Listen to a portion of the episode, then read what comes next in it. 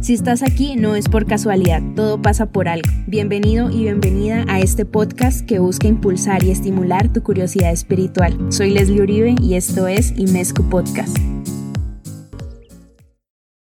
Hola a todos y bienvenidos. Para el episodio del día de hoy me gustaría hablar un poco acerca de la plataforma de Mindalia. Es una plataforma que a lo personal me ha ayudado mucho para ampliar mi conocimiento, además de conocer profesionales en los temas que me llaman la atención y conocer muchos más. Definitivamente, Mindalia puede ofrecer muchísima información para ampliar y estimular tu curiosidad espiritual. Primero me gustaría aclarar que Mindalia es una ONG que en YouTube tenía más de 20.000 videos. Eh, en realidad era impresionante la cantidad y los temas eh, variados que tenía esta plataforma en YouTube. Y digo tenían porque tuvieron un inconveniente en el que YouTube borró todos estos videos. De todas maneras, tratan de solucionarlo. Han publicado noticias donde están tratando de gestionar y volver a recuperarlos. Esperemos que lo hagan. Aún así, siguen ofreciendo sus conferencias a partir de un nuevo canal que se ha creado. Estas conferencias se centran en la,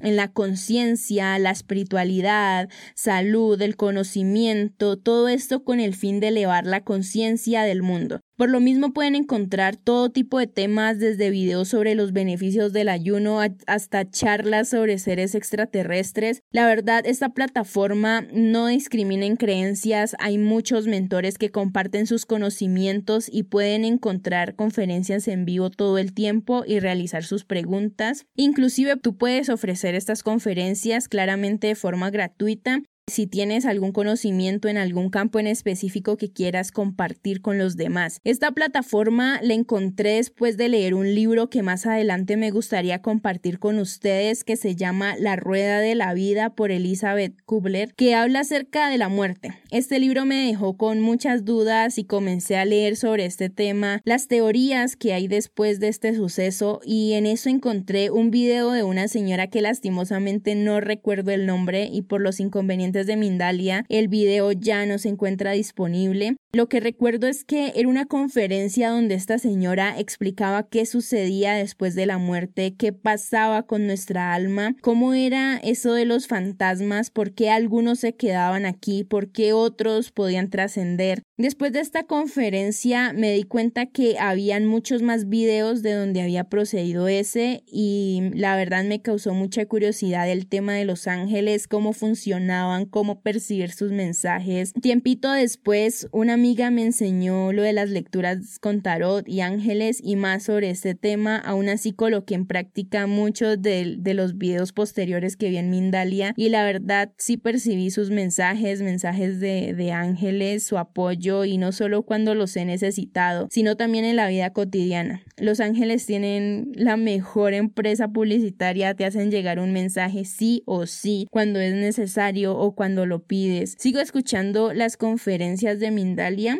Trato de mirar nuevos temas que me llamen la atención. Además de eso tienen un podcast con, con todo pues las conferencias que se hacen suben, suben el audio, suben el podcast. Son episodios que duran una hora en promedio. Hay unos más cortos que otros, pero por lo general sí duran la hora. Me gustaría hablar acerca de, uno de estos episodios que encontré en estos días y, que me llamó la atención y, quisiera compartirlo, que se llama El mercado de las almas robadas. Es un título impactante que me atrapó inmediato. Por supuesto, lo pueden encontrar en mindalia.com, que es el nombre del podcast de esta organización. Esta charla que escuché es de la conocida Victoria Peñaranda, quien es una sanadora espiritual por arqueotipos. Además de eso, es una maestra de Reiki, tiene amplia formación en detección y extracción de implantes energéticos. Tiene un gran recorrido y el podcast que me llamó la atención, repito, se llama El mercado de las almas robadas. Yo creo que a ustedes también les dará curiosidad, dirán esto si es posible, no lo es. Bueno, eh, no sabía si el nombre era literal y por lo mismo me animé a descubrirlo en este podcast de aproximadamente 45 minutos. Habla acerca de que en estos tiempos que estamos viviendo por la situación sanitaria mundial, la vibración del planeta está cambiando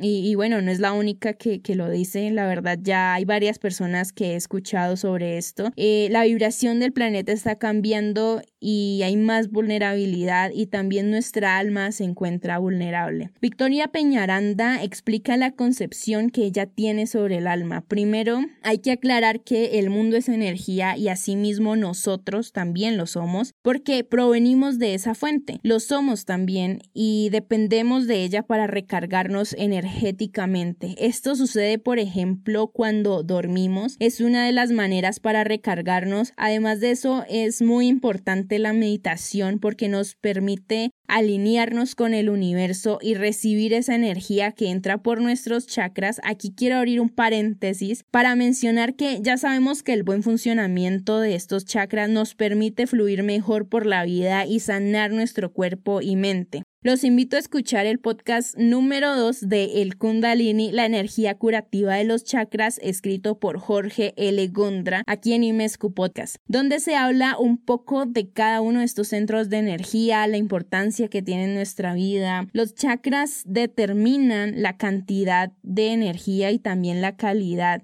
de la que dispone tu cuerpo. Por lo mismo, el funcionamiento de tu cuerpo depende de eso. Y por eso el equilibrio es tan importante Bueno, cerrando paréntesis y continuando, dependiendo de la dimensión a la que decidamos reencarnar, estamos conformados tanto de cuerpo, alma y espíritu. Victoria Peñalanda describe primero al espíritu como energía, una chispa divina que coge experiencias, que tiene conciencia y evoluciona y todas estas experiencias las deposita en el alma, que vendría siendo como el contenedor que almacena toda nuestra información de quienes fuimos en nuestras vidas pasadas y además dirige la evolución que el espíritu va experimentando. El robo de almas también recibe el nombre de el mal del susto que fue atribuido también por otras culturas y significa que cuando tenemos alguna emoción intensa que alguna manera debilite nuestro campo áurico. En este punto se puede poner en riesgo el alma y ocasionar que entidades externas negativas se la roben o la tomen como alimento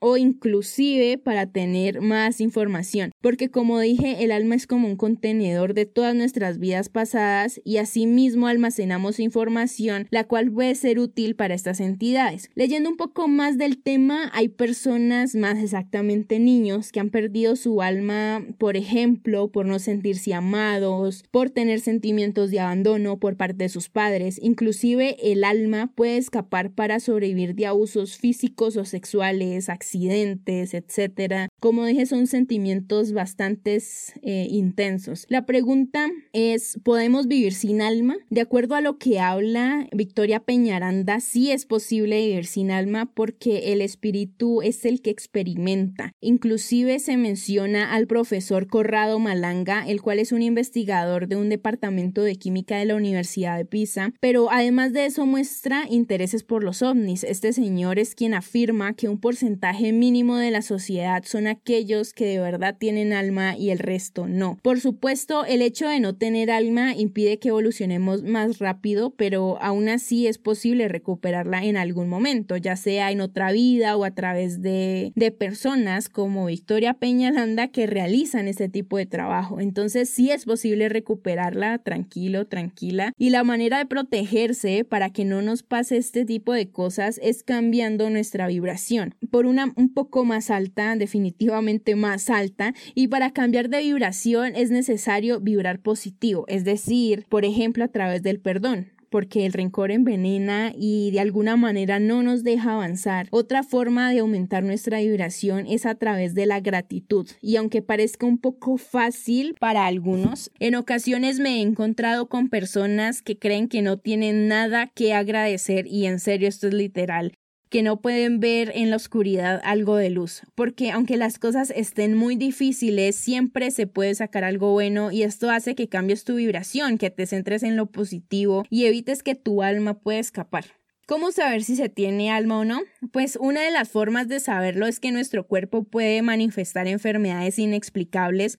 Son personas que están en estados permanentes de depresión, es decir, ya tienen depresión crónica, o personas que experimentan sensaciones de vacío constantes, que saben que algo pasa pero no lo pueden entender. Hay personas que pueden tener comportamientos sucesivos de violencia. Después de que el alma ya no está, puede también haber baja autoestima, falta de motivación. Una de las preguntas que le realizan en el podcast de Mindalia es cómo hacen para recuperar el alma. Ella contesta que primero hay que rastrearla eh, y rastrear como el por qué se ocasionó esto, qué fue lo que llevó a la persona a perderla. Y bueno, el problema aquí es que no da más detalles de cómo hacerlo, pero me imagino que es una práctica de cuidado, pero que a la vez trae de nuevo bienestar a la persona, que eso es lo más importante, volver a tener esa conexión consigo mismo, con el universo, pero también fortalecer nuestro campo áurico eh, por medio de la meditación, la música, cantar, es demasiado valioso para nosotros para poder subir nuestra vibración y evitar que cosas como esta sucedan. Gracias por escuchar el podcast del día de hoy. Los invito a la comunidad de Facebook, a Mescu Podcast, para que comenten qué piensan sobre este tema, qué les parece. Y bueno, soy Leslie Uribe y que tengan un feliz resto de día. Los espero para el próximo episodio.